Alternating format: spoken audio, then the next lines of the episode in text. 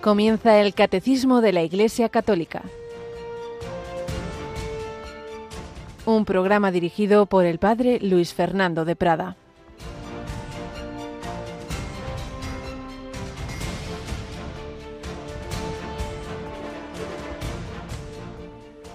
El sumo sacerdote interrogó a los apóstoles diciendo, ¿Nos habíamos ordenado formalmente no enseñar en ese nombre?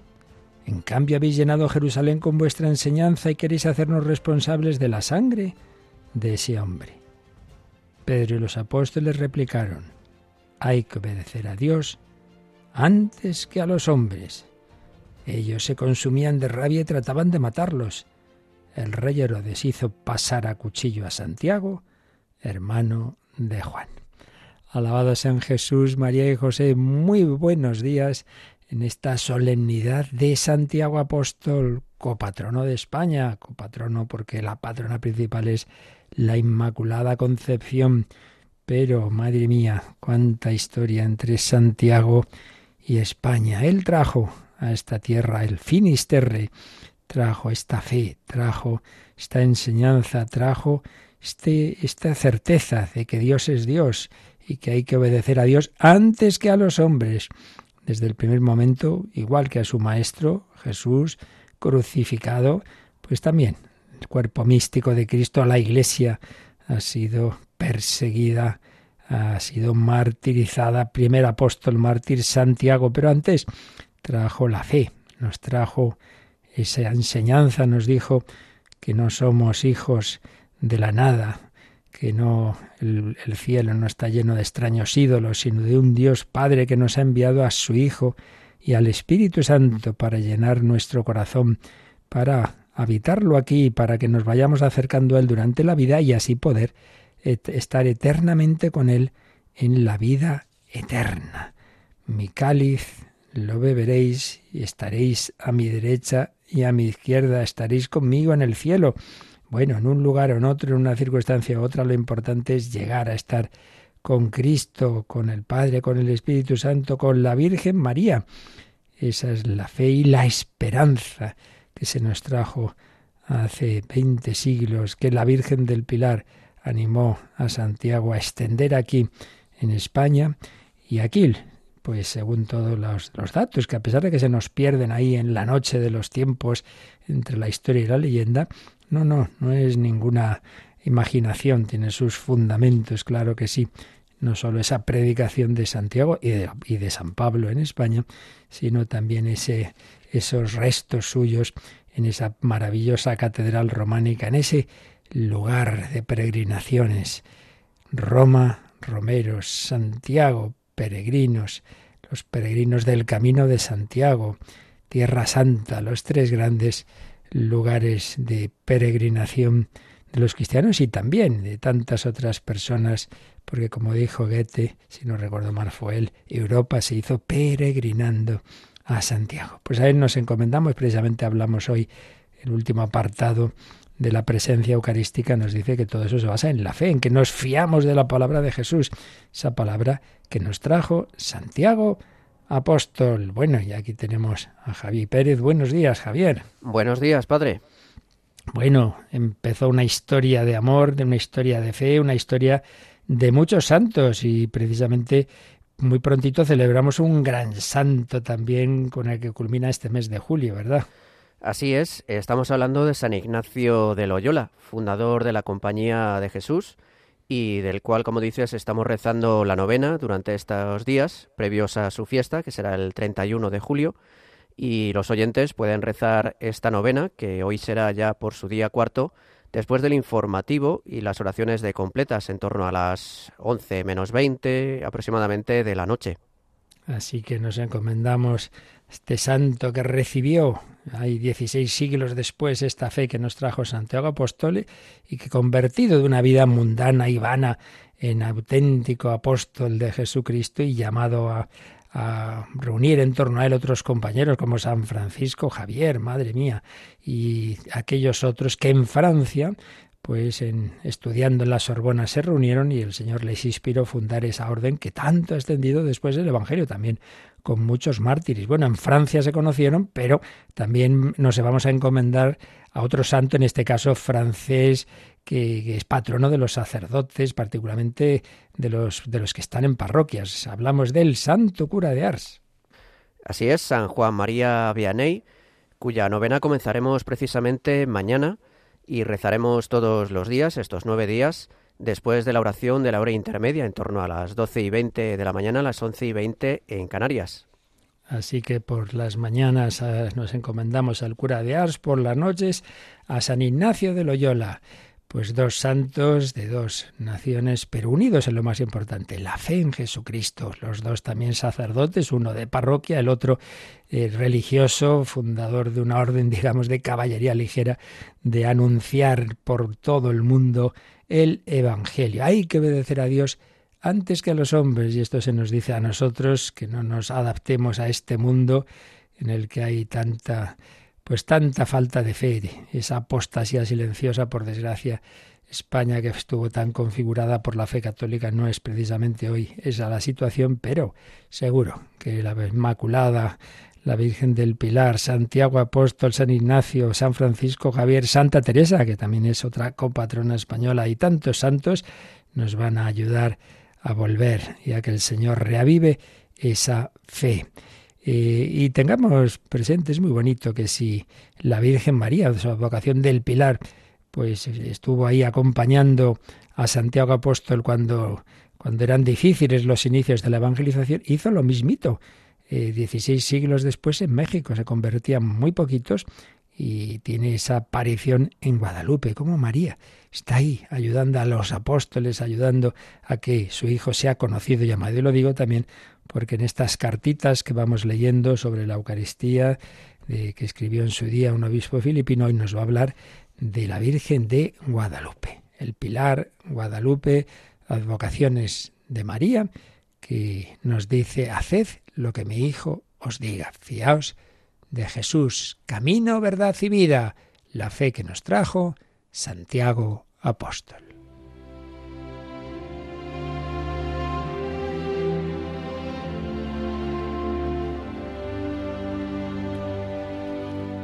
La adoración eucarística perpetua, puerta al cielo, cartas a un hermano sacerdote de Monseñor José Rodríguez, escritas hace años por este obispo filipino. Y una la escribió una festividad de Nuestra Señora de Guadalupe de México, un 12 de diciembre de 1993. Le escribía al sacerdote Padre Tomás y le decía, te estoy escribiendo desde el santuario de Guadalupe es magnífico. Durante mi hora santa, su adoración eucarística, estuve pensando, ¿qué es mejor? ¿La visita que Nuestra Señora le hizo a Juan Diego o una hora santa en la presencia de Jesús en el Santísimo Sacramento? Con Juan Diego las rosas florecieron en la nieve, en el Tepeyac. La imagen de nuestra Santa Madre se imprime en una vestimenta pobre, la tilma de Juan Diego, que ha perdurado por siglos los científicos no, no son capaces de descifrar cómo se imprimió esa imagen en la tilma.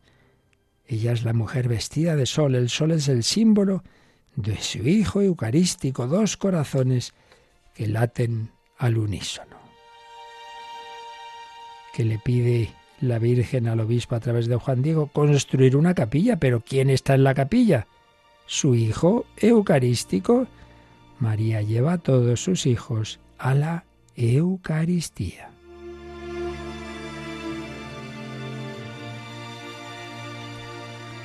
No importa cuán fríos estén nuestros corazones, ante la Eucaristía las rosas de santidad florecen. La fragancia de la santidad perdurará por toda la eternidad. Cada momento que pasamos en su presencia, brotamos, crecemos y florecemos como las rosas en la nieve y con cada hora santa una imagen nueva y especial se imprime indeleblemente en nuestra alma, como se imprimió la imagen de María en la tilma de Juan Diego. Después de cada hora santa que hacemos en presencia de Jesús sacramentado, todos los ángeles del cielo miran estasiados la imagen impresa en nuestras almas. Qué bonito. El Señor quiere configurarnos a su imagen y semejanza. Pero así como Juan Diego tuvo que esperar hasta que llegó al palacio del obispo para darse cuenta de la linda e invalorable posesión que traía, así también nosotros tendremos que esperar.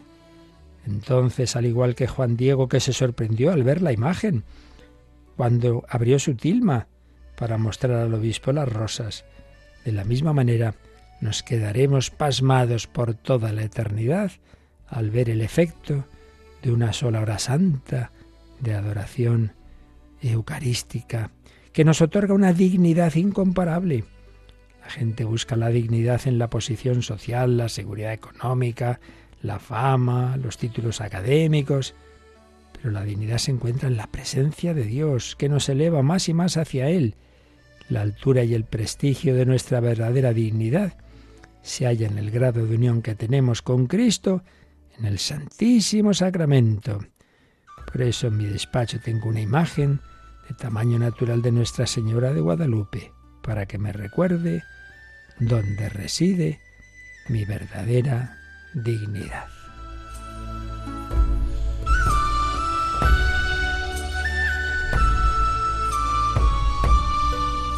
Pues sí, ahí está nuestra dignidad.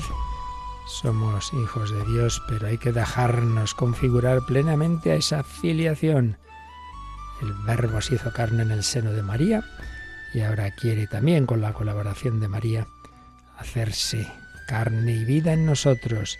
Para ello tomemos baños de sol, pongámonos ante Jesús, Eucaristía, pongámonos a remojo en Dios, en ese corazón de Dios hecho carne que late en cada sagrario y custodia.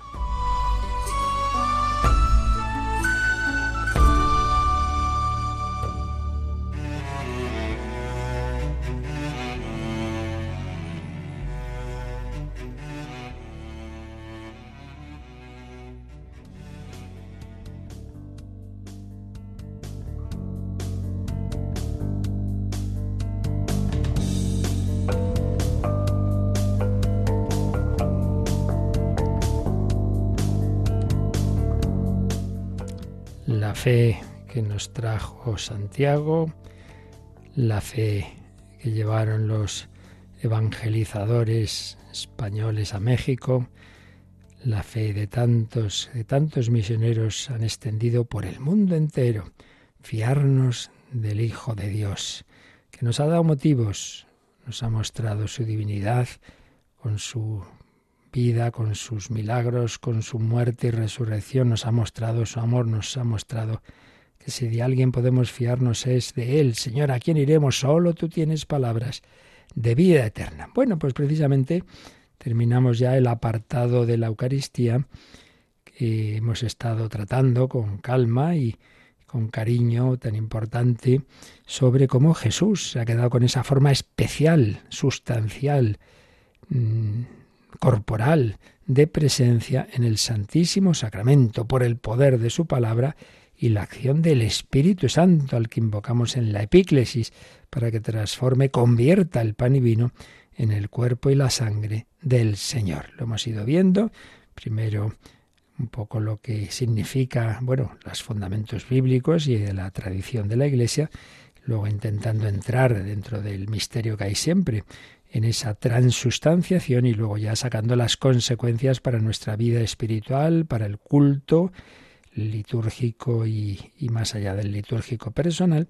Y finalmente el último número de este apartado, en 1381, pues nos recuerda que todo esto, claro, se basa no en que nosotros lo, lo, podamos comprobar, porque ciertamente lo que nuestros ojos ven y nuestros sentidos palpan, pues no es esa esa, presencia de Cristo, aunque Él indudablemente se hace sentir también muchas veces, pero de una manera interior y también a veces con esos milagros eucarísticos a los que hemos hecho referencia varias veces y que siempre podéis buscarlos en internet, precisamente en aquella web que diseñó el, el jovencito tan amante de la Eucaristía, Beato Carlo Acutis, los milagros eucarísticos. Sí, pero bueno, eso no deja de ser la excepción eh, que en algunos casos el Señor ha dado pues por su misericordia, pero en definitiva por lo que creemos es por su palabra y es justamente lo que nos va a decir el último número de este apartado relativo a la presencia de Cristo en la Eucaristía, que nos fiemos más allá de lo que nos dicen nuestros sentidos y entendimientos, nos fiemos de la palabra de Jesús. Pues vamos a leer este número 1381. La presencia del verdadero cuerpo de Cristo y de la verdadera sangre de Cristo en este sacramento no se conoce por los sentidos, dice Santo Tomás, sino sólo por la fe, la cual se apoya en la autoridad de Dios. Por ello, comentando el texto de San Lucas 22, Esto es mi cuerpo, que será entregado por vosotros, San Cirilo declara, No te preguntes si esto es verdad, sino acoge más bien con fe las palabras del Salvador, porque Él, que es la verdad, no miente. Y añade el catecismo el precioso texto de Santo Tomás de Aquino, bueno, creo que es suyo, que es el, el Adorote Devote. Aquí viene primero en latín y luego viene la traducción. Vamos directamente a la traducción española de las de estas de estos párrafos de este himno. Adórote devotamente, oculta deidad, que bajo estas sagradas especies te ocultas verdaderamente. A ti mi corazón totalmente se somete, pues al contemplarte se siente desfallecer por completo. La vista, el tacto, el gusto son aquí falaces. Solo con el oído se llega a tener fe segura. Creo todo lo que ha dicho el Hijo de Dios, nada más verdadero que esta palabra de verdad. Bien, pues puede parecernos obvio, pero viene muy bien que se nos recuerde esto. Y tengan, tener en cuenta una cosa, esto por supuesto ya lo vimos hace años, bastantes años, cuando empezábamos a comentar el catecismo, decía, claro, ¿en qué se basan nuestras certezas en esta vida? Unas poquitas certezas se basan en cosas que nosotros directamente comprobamos, pero son poquitas las cosas que experimentamos, las cosas que, uno mismo, bueno, o un científico que, que, que, ve en su laboratorio, bueno, unas cuantas, pero la inmensa mayoría de las verdades con las que funcionamos están basadas en la fe, en la fe humana. Yo no le fui a, pedir a mis padres prueba de paternidad, me fiaba de lo que me contaban, me fiaba de que son mis padres, y así hacemos la inmensa mayoría de los seres humanos. Ninguno de nosotros hemos estado en un túnel del tiempo a ver si es verdad que existió Julio César, eh, todos los personajes de la historia. Nos fiamos de unos señores que se llaman historiadores, que a su vez se fían de testimonios anteriores, que investigan determinados documentos, pero claro, a veces ha ocurrido bastantes veces, ¿eh? Veces, que se ha hablado de un determinado personaje y luego resulta que no, que ese personaje no existió o se ha confundido con otro, por eso se habla del pseudo Dionisio, en fin, hay bastantes casos de ese tipo, bueno, pero pero es así, la historia se basa, pues claro, como no hemos estado hace no sé cuántos siglos, pues la historia se basa en fiarnos, en fiarnos. Pero es que en el día a día, en el día a día, tú entras en, un, en una cafetería, pides lo que sea, Estás haciendo varios actos de fe. Estás haciendo el acto de fe de que el edificio está bien hecho, que lo hizo bien el arquitecto, que se ha revisado bien, que no se te va a caer encima, que no eh, hay en principio un, un, riesgo grave de, cualquier catástrofe. Estás haciendo un acto de fe en que el camarero al que le pides la cosa no tiene malas intenciones, que no te quiere envenenar. Estás haciendo acto de fe de que funciona bien la máquina del café o de aquello que te están sirviendo, que en fin, que eso está bien, que no está corrompido. Comes algo y lo mismo, pues de que te estás creyendo. Estamos así constantemente.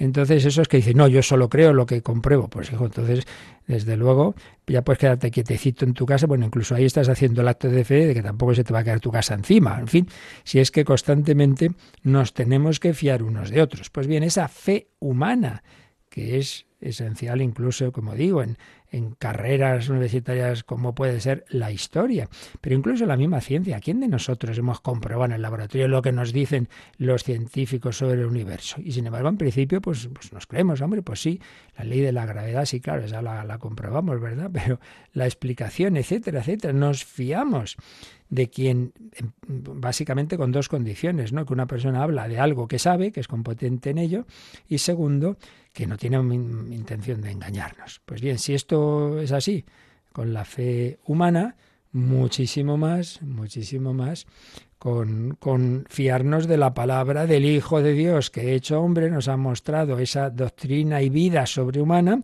ha hecho esos milagros que, una y otra vez le pedían más y más y ya suficientes hizo, y sobre todo que nos ha mostrado a la vez que el amor su, su omnipotencia con su pasión, muerte y resurrección. Entonces, si, si, si me fío de, de, de personas que, en fin, a años luz de nuestro Señor Jesucristo, no me voy a fiar de su palabra. Si me dice, esto es mi cuerpo, el que ha creado la materia, el que ha creado el universo, el que, el que ha puesto tanta, en fin, todo lo que hace que este mundo funcione y que el sol no se nos caiga encima, etcétera, no poder hacer que, que la materia, que la sustancia del pan y del vino en, su más honda realidad, Él la pueda transformar. Pues claro que sí.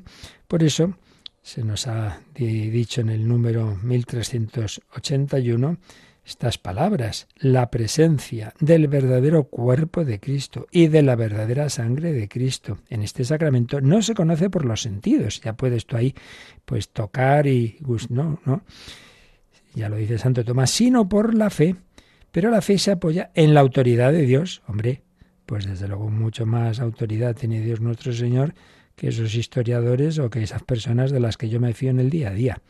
Por ello, eh, comentando el texto de Lucas 22, 19, San Cirilo de Jerusalén dice, ese texto es, esto es mi cuerpo que será entregado por vosotros. Entonces dice San Cirilo, no te preguntes si esto es verdad, sino acoge más bien con fe las palabras del Señor, porque Él, que es la verdad, no miente. Yo soy el camino, y la verdad y la vida. Él, que es la verdad, no miente. Entonces, todo esto, repito, se apoya en lo que es la fe, que ya explicamos a fondo al empezar el catecismo, al empezar el comentario del catecismo. No vamos a volver a explicar todo lo que entonces se dijo, pero si nos viene bien repasar alguno de los números. Y es lo que nos sugiere el catecismo cuando nos dice que releamos, por ejemplo, el número 156 que insistía en cuál es el motivo de, de creer, cuál es el motivo por el que la fe humana en su caso, pero ahora la fe divina, ¿en qué se apoya? Pues vamos a releer ese número 156 del Catecismo. El motivo de creer no radica en el hecho de que las verdades reveladas aparezcan como verdaderas e inteligibles a la luz de nuestra razón natural. Creemos a causa de la autoridad de Dios mismo, que revela y que no puede engañarse ni engañarnos. Sin embargo, para que el homenaje de nuestra fe fuese conforme a la razón, Dios ha querido que los auxilios interiores del Espíritu Santo vayan acompañados de las pruebas exteriores de su revelación, los milagros de Cristo y de los santos, las profecías, la propagación y la santidad de la Iglesia, su fecundidad y su estabilidad son signos certísimos de la revelación divina, adaptados a la inteligencia de todos, motivos de credibilidad que muestran que el asentimiento de la fe no es en modo alguno un movimiento ciego del espíritu. Este número es muy importante, claro, no podemos, repito, volver a explicar todo esto, ahí lo tenéis siempre todo en el podcast, pero aquí lo que se nos dice son dos cosas fundamentalmente. Una, que ciertamente yo me fío simplemente, pues, porque si me ha mostrado Jesucristo su, su divinidad, su amor, pues ya está, ya lo que me diga él me lo creo, me lo creo. No, porque yo lo entienda, sino por quien me lo dice. Por eso el motivo de creer no radica en que las verdades en sí mismas mi razón natural las comprenda, sino por la autoridad de Dios, que revela que no puede engañarse ni engañarnos. Pero añade una segunda cosa, y es que esto no es que sea, eh, este, esta manera de conocer de la fe no es irracional. Eh, sería irracional si yo el primero que me encuentro, cualquier cosa que me dice, ya hasta me la creo sin más. Bueno, vamos a ver, tengo que ver si hay motivos para fiarme de esta persona. Depende. Si viene una persona que yo la conozco hace años, muy sensata, muy seria, muy profunda, que nunca que ha querido engañarme y que además sabe de lo que habla, pues hombre, me fío. Pero si veo una persona, en fin, que ya sé yo que es, como decían en mi casa, Antoñita la fantástica, bueno, pues, pues vale, ya, ya, ya veremos, ¿no? Y claro, eso, por, o sea, que, que claro que hay una labor de la razón también incluso en la fe, pero la labor de la razón está en ver si es razonable fiarme de esta persona. Pero es que además, Señor, claro, nos ha hecho razonables. Y una cosa es que yo no pretenda meter en mi cabecita lo que Dios me ha dicho, porque eso es imposible, porque una cosa que un hombre ha inventado otro hombre la puede entender. Por tanto, si yo entendiera perfectamente la revelación, pues es que no viene de Dios, así de claro. El Dios eterno e infinito no voy a meterlo en mi cabeza. Entonces, lógicamente hay cosas que a mí me costará entender o que no voy a entender. Pero una cosa es eso. Y otra cosa es que como Dios nos ha hecho racionales y razonables, Dios ha querido que ese fiarnos eh, no sea una, una chaladura, no sea una locura, que sea razonable. Hay que distinguir en que algo sea plenamente demostrable al modo científico, matemático o filosófico, eso es una cosa, y otra cosa es que sea razonable. Ejemplo, ejemplo. Cuando alguien dice, no, no, yo solo lo que demuestro. Muy bien, muy bien. Tú te vas a casar, ¿verdad? Sí, sí. ¿Me puedes demostrar, a ver, científicamente que te debes casar con esta persona? sí, porque la quiero. Demuéstrame que la quieres. ¿Dónde está la demostración? ¿La habéis metido en el laboratorio? Ahí a ver ceros un test de amor o qué. No, ¿verdad? Las cosas importantes de la vida, ninguna de ellas las podemos demostrar al modo científico matemático. La libertad, la justicia, la verdad. Demuéstreme, demuéstreme. Y son las cosas por las que luchamos, por las que gozamos y nos enfadamos y nos indignamos cuando vemos una injusticia. A ver, a ver, demuéstreme esto usted. A ver, con la matemática, que esto está bien o que esto está mal. O sea, todo lo realmente más importante en la vida no, no se puede demostrar de esa manera científico, em, matemático, experimental de un laboratorio. Pero eso no quiere decir que no haya un, razonamiento. Una cosa es que algo sea razonable. Si es razonable que me case con esta persona, por esto, por esto, vale, en eso es otra cosa. Es razonable. Pero una cosa es que sea razonable y otra cosa es pretender demostrarlo como se puede demostrar que los neutrones no sé qué. Son cosas distintas, ¿verdad? Bueno, pues Dios ha querido que el fiarnos de lo que Él nos ha dicho sea razonable, que no es así al primero que viene por ahí, en plan sectario y gente iluminada, y no, hombre, no. Y por eso, claro, los que vivieron con Jesús era más que razonable, porque están viendo una vida sobrehumana y están viendo unos milagros absolutamente sobrehumanos. Cuando se resucita Lázaro después de cuatro días que ya olía mal, hombre, Hombre, por eso dice el Evangelio que muchos creyeron, pero todos se rebotaron aún más, pero no porque no fuera razonable, sino porque, porque no les apetecía que eso fuera verdad. Por tanto, es razonable, pero eso no quiere decir que sea demostrable en esa manera eh, matemática, pero es razonable fiarnos del Señor. Los que vivían entonces, pero después es que tenemos, seguimos teniendo milagros cuando se dice no, no, no, yo no hay milagros. Pues oiga, vaya usted a Lourdes y pregunte y verá que hay un comité científico con médicos, entre ellos siempre hay algunos agnósticos de, de ellos personalmente, pero que como científicos y como médicos hacen sus comprobaciones y tienen que dar esta respuesta. Esto es científicamente inexplicable. Luego, pues, si él no cree personalmente, es otro tema. Pero él tiene que decir, pues es verdad, esto no, la ciencia no lo explica. Milagros, milagros del Señor, de la Virgen, de los santos, profecías, el testimonio de, de, millones de mártires. Pero hombre, ¿usted se cree que, que, que la gente da la vida así por, por una chaladura que me ha dado hoy? Algunos sí, pero no millones. En fin que por tanto es razonable. Y luego en este campo concreto de la Eucaristía, que ciertamente ahí se pone más a prueba nuestra fe, porque uno lo que ve, lo que siente es, otra cosa y, y, lo que creemos es otra, pues también hay milagros eucarísticos y bien gordos, y bien gordos. Como os decía, los podéis ver el resumen de ellos en esa web sobre la Eucaristía de Carlo Acutis. Así pues, el 156 nos ha recordado en qué se apoya nuestra fe en la autoridad de Dios. Y luego se nos ha dicho también en este número esta cita de San Cirilo eh, que dice así, no te preguntes si esto es verdad, sino acoge con fe las palabras del Señor, porque Él, que es la verdad, no miente, Dios es la verdad. Y por eso se nos sugiere que repasemos el número 215, que era de cuando hablábamos de las características de Dios, y que decía Dios, el que es, es verdad y amor. Bueno, pues vamos a releer también el 215. Es verdad el principio de tu palabra, por siempre todos tus justos juicios. Ahora, mi Señor Dios, tú eres Dios, tus palabras son verdad.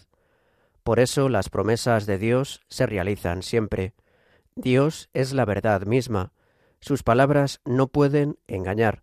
Por ello el hombre se puede entregar con toda confianza a la verdad y a la fidelidad de la palabra de Dios en todas las cosas. El comienzo del pecado y de la caída del hombre fue una mentira del tentador que indujo a dudar de la palabra de Dios, de su benevolencia y de su fidelidad. Dios es la verdad. Este número ha empezado con citas del Antiguo Testamento, de Salmos, del segundo libro de Samuel. Sí, todos tus justos juicios son verdad. Tú eres Dios, tus palabras son verdad, tus promesas se realizan siempre. Dios no engaña. Dios es la verdad. En cambio, los hombres, madre mía, madre mía. Como dijo un gran analista político hace ya años, la principal, el principal elemento de la política internacional es la mentira, madre mía. Por desgracia sí es, la mentira. Pero Dios no es así, Dios es la verdad. Por eso, si estamos hechos de imagen y semejanza de Dios, tenemos que ser personas de verdad. Por eso hay un octavo mandamiento, no dirás falso testimonio ni mentiras, no, ni mentirás, sí, la, la verdad, la verdad de Dios. Bien, pues este número termina con ese himno, adórote devote, te adoro devotamente. Oculta deidad, Dios está aquí, pero está escondido. Te adoro con devoción, te adoro. Dios es el principio y el fin. Estamos hechos por Él y para Él. Te adoro, me postro ante ti.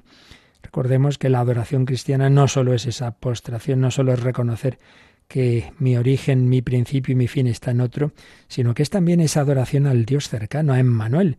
Por eso vamos a adorar al niño Jesús. Pues es darle ese beso, no simplemente es postrarnos ante Él, pero también sabiendo que es Dios. Te adoro devotamente, oculta deidad, que bajo estas sagradas especies te ocultas verdaderamente. Estás oculto, escondido. Claro, yo te adoro, creo en ti. A ti mi corazón totalmente se somete pues al contemplarte se siente desfallecer por completo.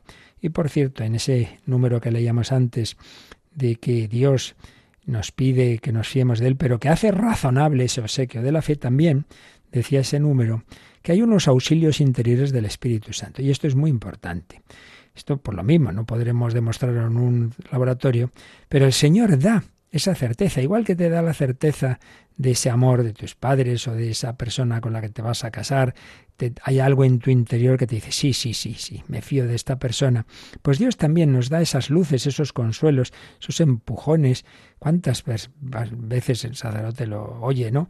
Padre, es que de verdad he tenido un momento en, la adoración, en la comunión, un sentimiento de Jesús tan fuerte. Muchas veces es, es así, conversiones, vocaciones, porque Dios hace sentir, claro. O sea, que no hay que estar exigiendo pruebas, pero cuando uno no exige y uno se fía de Dios, no te preocupes, que ya Dios te va a decir que estoy aquí, ¿eh? que estoy aquí, como a Santo Tomás, mira que era cabezón, y si no le toco y no meto los dedos y no sé qué, no sé cuántos, el Señor le dejó rabiar una semana, pero también es verdad que al final le dio el regalo de los regalos. Hala, trae acá tu dedo, trae acá tu mano, poder no sabemos si lo hizo, pero poder tocar las llagas de Cristo, el corazón de Cristo, qué maravilla, qué maravilla. Dios te quiere dar esas luces, hombre, tú búscale, ya verás cómo lo acabas sintiendo. Otras veces será épocas pues de oscuridad, de sequedad, para que crezcamos en madurez, para que no seamos como niños que necesitan siempre el caramelito. Pero aún así, Dios es tan bueno que cuando ve que lo necesitamos nos da también el caramelito. A ti mi corazón totalmente se somete pues al contemplarte se siente desfallecer por completo. La vista, el tacto, el gusto aquí fallan. Es verdad, yo, yo no veo no, al Señor. Solo con el oído se llega a tener fe segura. Ah, el oído y eso porque oigo la palabra de Jesús que dice, esto es mi cuerpo. Por eso termina este himno diciendo, creo todo lo que ha dicho el Hijo de Dios. Nada más verdadero que esta palabra de verdad. Pues vamos así a unirnos a este Adorote Devote, en una versión bilingüe, digamos, castellana-latina, del Seminario Menor de Toledo. Te adoro devotamente, Señor, creo en tu palabra.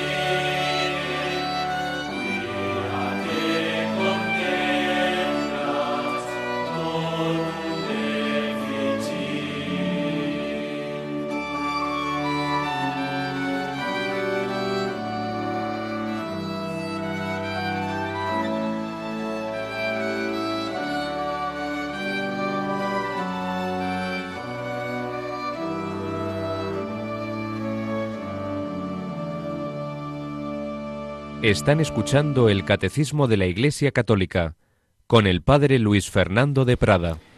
Creo en ti, Señor Jesús. Esto es mi cuerpo. Bueno, pues así terminamos este largo recorrido sobre esta dimensión tan importante de la Eucaristía, que es esa presencia permanente de Jesús también al acabar la Santa Misa. Recordamos que antes habíamos visto la dimensión sacrificial, sacrificial.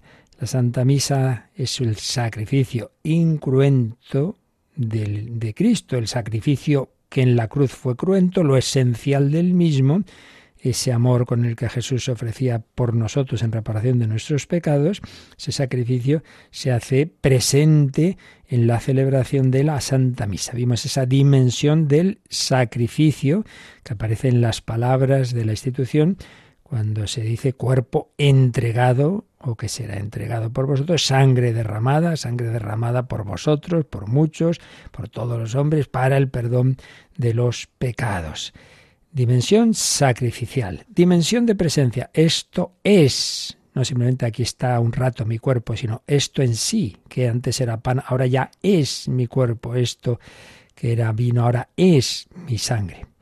Pero ese, esa presencia, hemos dicho, de, de Jesús, que sigue después de la misa, pero es verdad que dentro de la misa, en principio, ¿para qué está?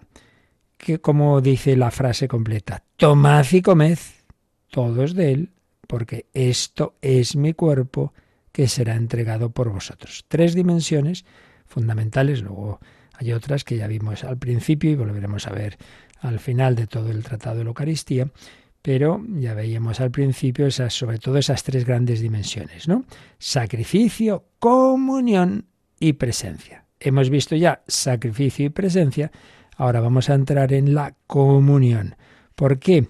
Porque este sacrificio de Cristo se realiza en el contexto de un banquete.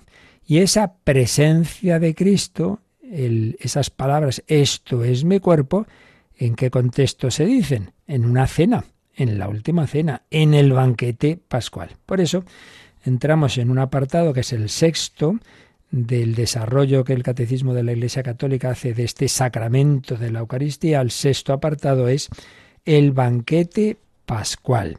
Vamos a recordar que estuvimos viendo unos primeros números introductorios, luego la Eucaristía fuente y culmen de la vida eclesial, es el sacramento más importante, pero a la vez el sacramento de iniciación.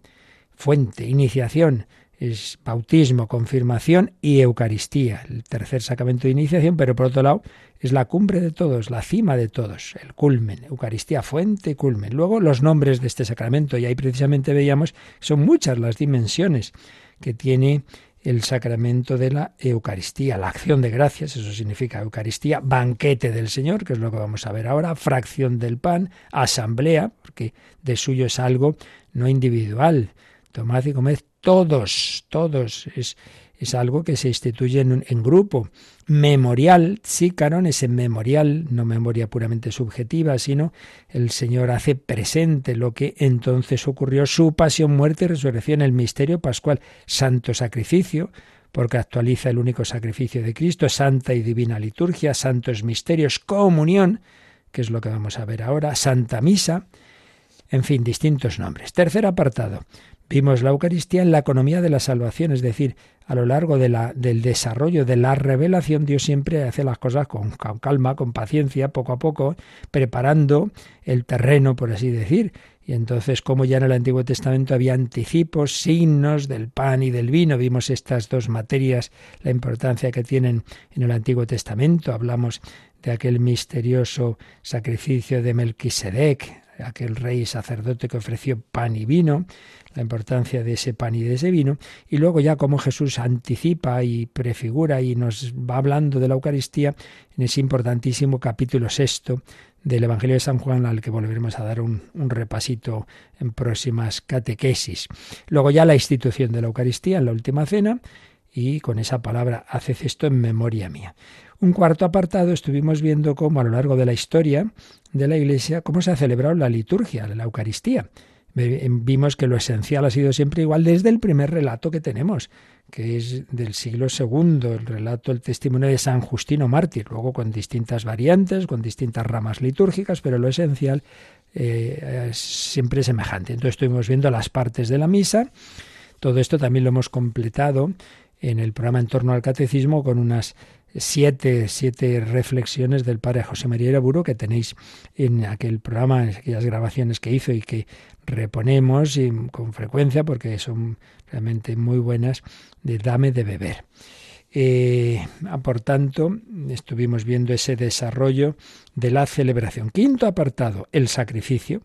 El sacrificio, la Santa Misa, sacrificio. Orad, hermanos, para que este sacrificio mío y vuestro, acción de gracias, memorial, todo eso está en ese sacrificio. Y sexto apartado, el que terminamos hoy, eh, perdón, quinto apartado, el que terminamos hoy, este, eh, el de, es que a ver que me, me, he saltado, me he saltado. El cuarto sacrificio era la celebración eucarística. Sí, ya sé. Es que en el quinto, en el quinto estaba unido el sacrificio y la presencia, porque se titula el sacrificio sacramental acción de gracias memorial y presencia. Por eso hemos visto aquí en este quinto apartado estas dos dimensiones. Primero, la misa como sacrificio y segundo, la presencia de Cristo más allá de la propia celebración del sacrificio. Y ahora ya entramos en el sexto apartado, que se titula El banquete pascual. El banquete pascual. Y aquí vamos a hablar de ese momento tan maravilloso de la Santa Misa que es la comunión.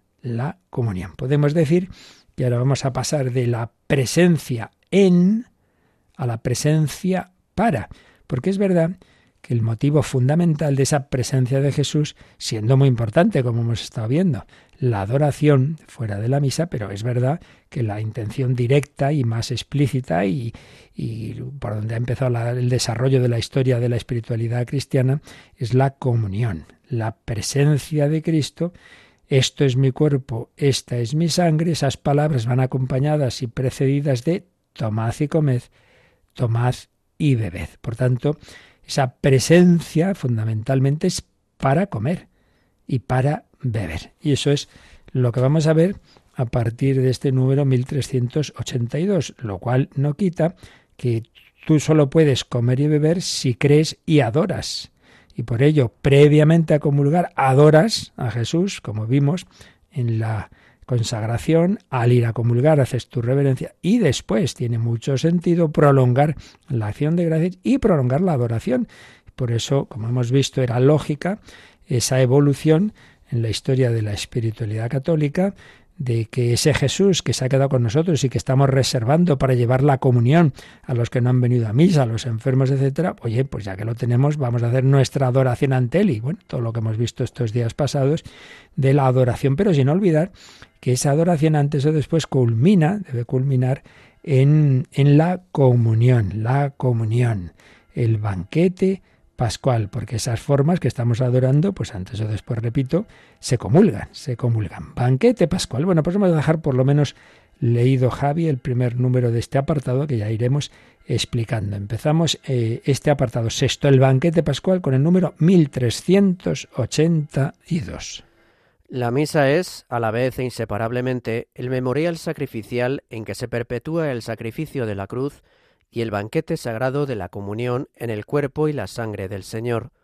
Pero la celebración del sacrificio eucarístico está totalmente orientada hacia la unión íntima de los fieles con Cristo por medio de la comunión. Comulgar es recibir a Cristo mismo que se entregó por nosotros. Bueno, pues la verdad es que es otro de esos números sintéticos extraordinarios que tiene el catecismo.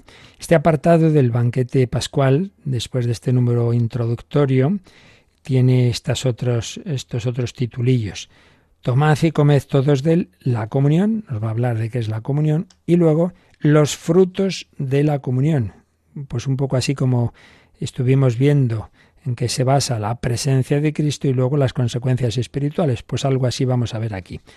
¿Qué, qué significa eso de la comunión? Qué fundamento tiene ese tomad y y luego ya, hombre, cómo hacer para que la comunión sea provechosa. Por eso, de nuevo, nos estamos deteniendo bastante en este, en este sacramento porque, bueno, es en el día a día el que más podemos recibir, hasta todos los días, ¿verdad? Y por eso vivirlo bien nos va a ayudar. Solo dos palabras ahora ya de este número introductorio al que ya volveremos.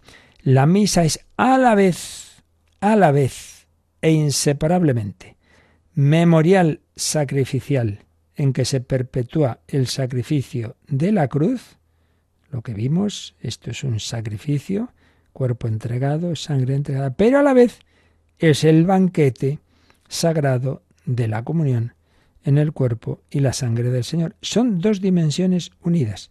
No podemos, este siempre es lo que nos pasa a los hombres, como somos parciales, nos quedamos una cosa así y otra no. Entonces, quizá alguno acentúa mucho que es el sacrificio de la cruz, entonces, pues eso, ese, esa reverencia ante Cristo, pero yo solo aquí mirando a Jesús y me olvido que esto es un banquete. Oiga, que, esto está, estamos llamados a vivir esto en, en, un banquete, por tanto, con los demás. También hay una dimensión comunitaria. Y por eso, daos cuenta, ya simplemente este detalle, ¿no? Que la mesa en que se celebra este banquete, por un lado es eso, una mesa. Entonces, una mesa que se adorna como, pues eso, para un banquete. Pero por otro lado, no es una mera mesa, es un altar en el que se celebra un sacrificio. Entonces son las dos cosas a la vez. No hay que quedarse, repito, con una sola dimensión. Es cena, la última cena que se hace ahora presente, pero a la vez es el altar del sacrificio. Y por eso debe haber siempre una cruz en el altar o al lado del altar, cerca del altar, que nos recuerde, ojo, que la comida que vas a recibir es una víctima, que es un cordero, es el cordero que quita el pecado del mundo.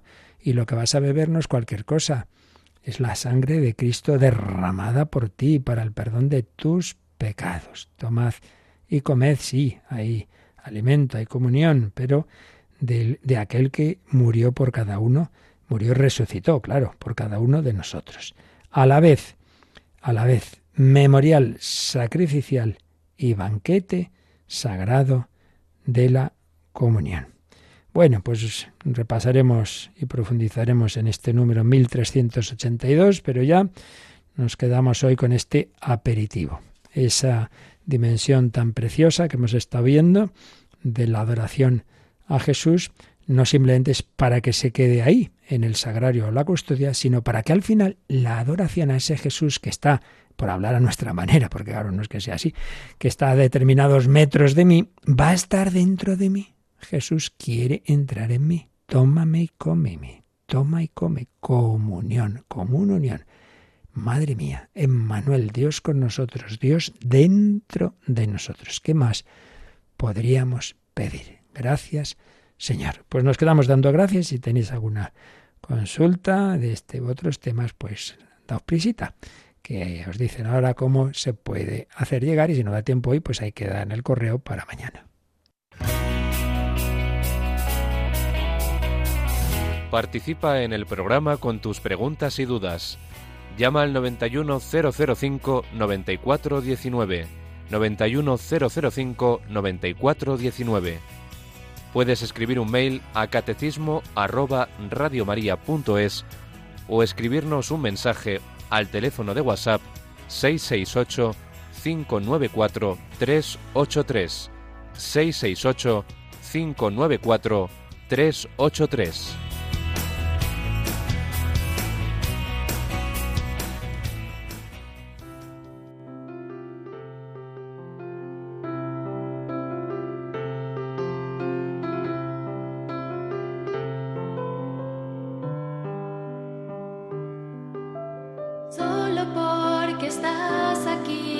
porque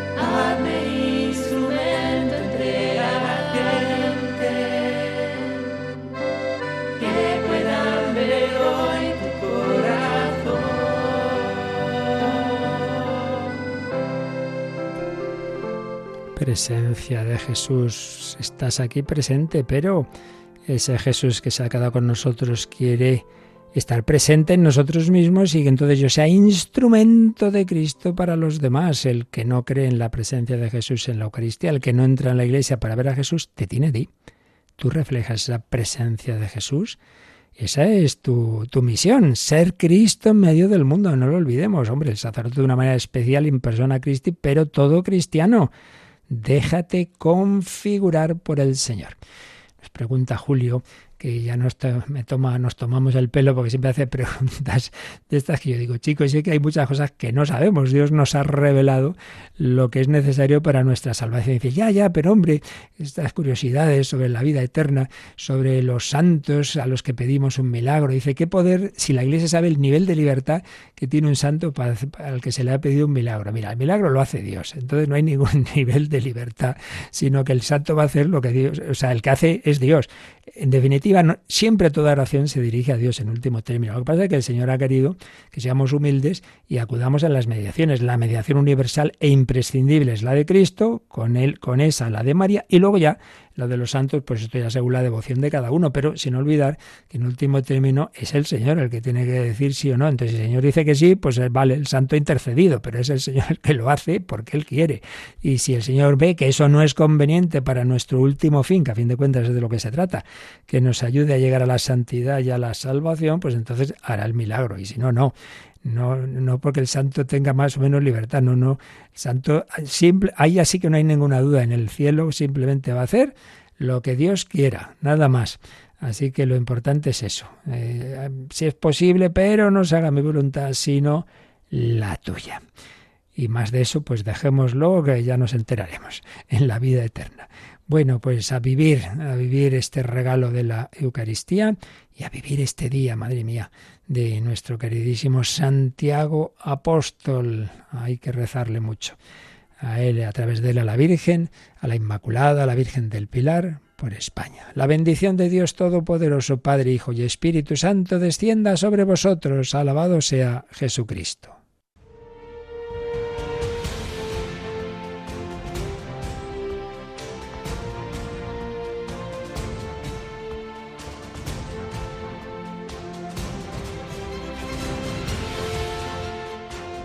Han escuchado en Radio María el Catecismo de la Iglesia Católica, un programa dirigido por el Padre Luis Fernando de Prada.